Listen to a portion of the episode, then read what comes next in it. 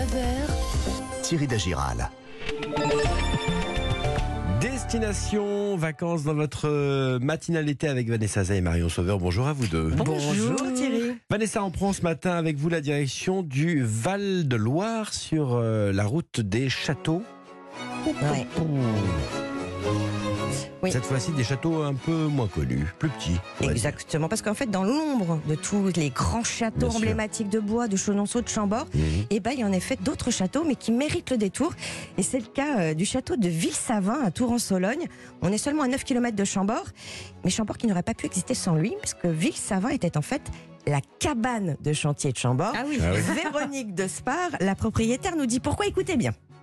Le château de Ville-Savin a été construit pour Jean Le Breton, qui était secrétaire des finances de François Ier. Et François Ier lui avait donné la charge de surveiller la construction du château de Chambord et de payer les ouvriers qui y travaillaient. Et donc ce brave Jean Le Breton avait évidemment besoin d'une petite demeure à proximité. Et François Ier lui a donné les terres de Ville-Savin et l'a autorisé à prendre quelques ouvriers qui travaillaient à Chambord pour construire euh, Ville-Savin. Petite, Ah hein Ouais, oui, c'est c'est- bien. on s'entend parce que C'est quand mal, même plein. hein. c'est une villa italienne de la Renaissance. Ouais, donc ça veut dire trois cours, Ah oui. une cour d'honneur, deux cours des communs, quatre tours carrés. Et donc tous ces communs, ce qu'il y a d'intéressant, c'est contrairement à tous les grands châteaux, euh, en général qui sont vides, et ben là il est meublé. Ah Et il y a même deux pièces qui sont de véritables petits bijoux, une cuisine Renaissance intégralement restée dans son jus, et ça c'est assez rare. Et la chambre dans laquelle François Ier a dormi. Euh, autre particularité, le domaine est tellement romantique que de nombreux mariages y sont célébrés et que les propriétaires ont même décidé de créer un musée du mariage. Alors c'est Ah oui. complètement improbable, Mhm. mais c'est la plus grande collection sur le mariage en France. 1500 objets, une collection de robes de mariée de 1850 à 1950, 350 globes de mariage, du bijou. Mhm. Donc bref, vous avez bien compris, on, est dans une Mhm. cabane de chantier qui est un peu plus élégante que celle d'aujourd'hui. Bon, parfait. Euh, Est-ce que vous avez d'autres de- des pépites sur cette euh, route des petits châteaux alors? Allez, j'en ai deux. C'est des vrais coups de cœur, vous allez comprendre pourquoi. Le château de Talcy, à 25 km de Blois. Alors lui, il dénote totalement, parce qu'il a beau avoir été construit en même temps que Chambord, il a contre-courant de la mode de l'époque. C'est pas un château renaissance, c'est un château médiéval. Ah oui. Et c'est à lui que l'on doit le poème de Ronsard. Mignonne. Et voilà. Voici la rose Oh, ce matin. Alors pourquoi Eh ben Parce Ouais. que Ronsard était tombé amoureux de Cassandre, la petite fille du propriétaire Bernard Mmh. Salviati. Il y a un autre poète qui était tombé sous le charme d'une autre de ses petites filles, Diane. C'est Théodore Agrippa d'Aubigné. Il lui a quand même envoyé plus de 6000 vers. À vous de jouer, Thierry. Bah, dites Hum, donc, ouais. hum. on sait comment euh, tomber amoureux cet été. Ouais, et si vous voulez même passer un week-end en amoureux, Ouais. il faut vous arrêter au château de Beauregard, qui est l'ancien relais de chasse de. François Ier. Ah, vous connaissez, Ah c'est oui. magnifique. hein. Vous- on peut même y passer la journée. D'ailleurs, j'imagine que vous avez testé. Il y a des, il y a des pique-niques que vous pouvez commander. Vous pouvez vous installer dans le parc. 40 hectares pour vous toute seule, Marion. Je pense que vous en avez Tout profité. va bien.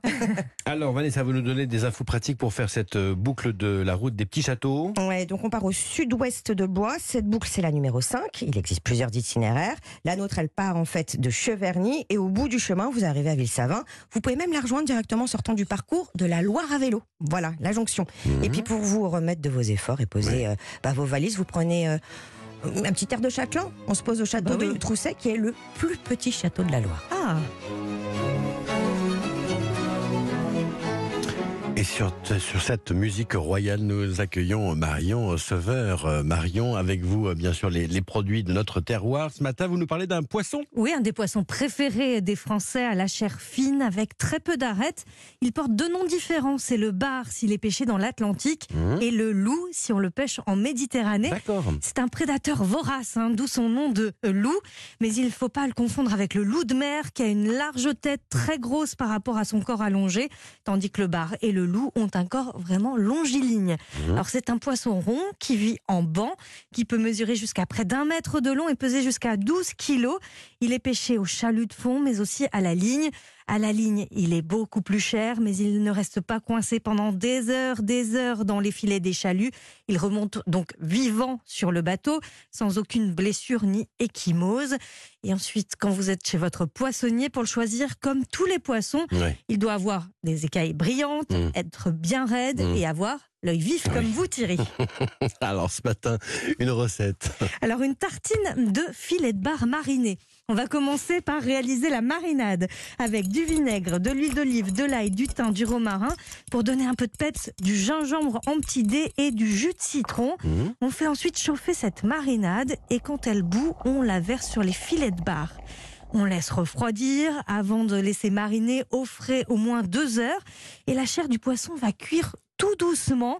En bouche, le poisson sera bien moelleux et sa chair finalement va être euh, mi-cuite. Ouais. On va couper ensuite euh, quelques petits dés de tomates et des courgettes. On va faire griller un peu de pain et on dispose les petits dés de légumes sur la tranche de pain grillé. Par-dessus le demi-filet de poisson avec quelques zestes de citron pour apporter de la fraîcheur et on croque. Ça, c'est parfait pour l'apéritif ou bien. une petite entrée, pourquoi pas. Allez, tous les jours, l'astuce euh, du chef. Aujourd'hui, je vous emmène à Saint-Tropez, près du chef David Wego.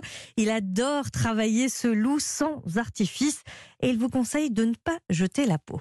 Vous demandez à votre poissonnier de vous euh, lever le loup et de vous retirer la peau et surtout qu'il vous mette la peau avec. Arrivez chez vous, bah, vous faites cuire votre filet sans la peau et la peau, vous la faites euh, cuire avec un petit peu d'huile d'olive entre deux plaques euh, au four à 180 degrés pendant une dizaine de minutes et ça vous fera une chips de peau de loup euh, croustillante que vous pourrez mettre sur le loup entier par, par exemple sur vos salades, ça mettra un petit, un petit côté croquant. Et ce petit Vous êtes côté très chips, croquant. hein, très Oui. chips. Mais c'est pas moi cette fois, vous avez Ouais, vu, c'est c'est vrai, c'est le chef. Et sur, sur ma petite tartine là, euh, Ouais. apéritive ou, euh, ou, euh, ou pour votre entrée, ce serait Mhm. pas mal cette chips d'ailleurs. Bah oui, c'est Et bien. au restaurant Alma à Saint-Tropez, David Wego propose le loup soit en ceviche, donc cette salade fraîche euh, d'Amérique latine. Le poisson est mariné euh, dans le lait de coco avec de la coriandre, des patates douces et de l'oignon rouge. Vous pouvez sinon le déguster entier à l'assado, c'est le barbecue uruguayen. Mhm. Et cette fois, il est rôti avec des herbes du maquis et flambé. C'est donc à Mmh. Saint-Tropez au restaurant L'Alma. Alors, une euh, deuxième adresse peut-être? On, on change de bord de mer, ça vous tente? Oui, très bien. Direction la Normandie et Deauville avec le restaurant Les Planches. Le chef italien d'origine Pietro Volonte réalise un carpaccio de loup. Euh, il l'appelle loup puisqu'il est italien, forcément. Mmh, D'accord. Ah Ce, oui. ce carpaccio est arrosé d'une huile d'olive au basilic et de poudre d'olive.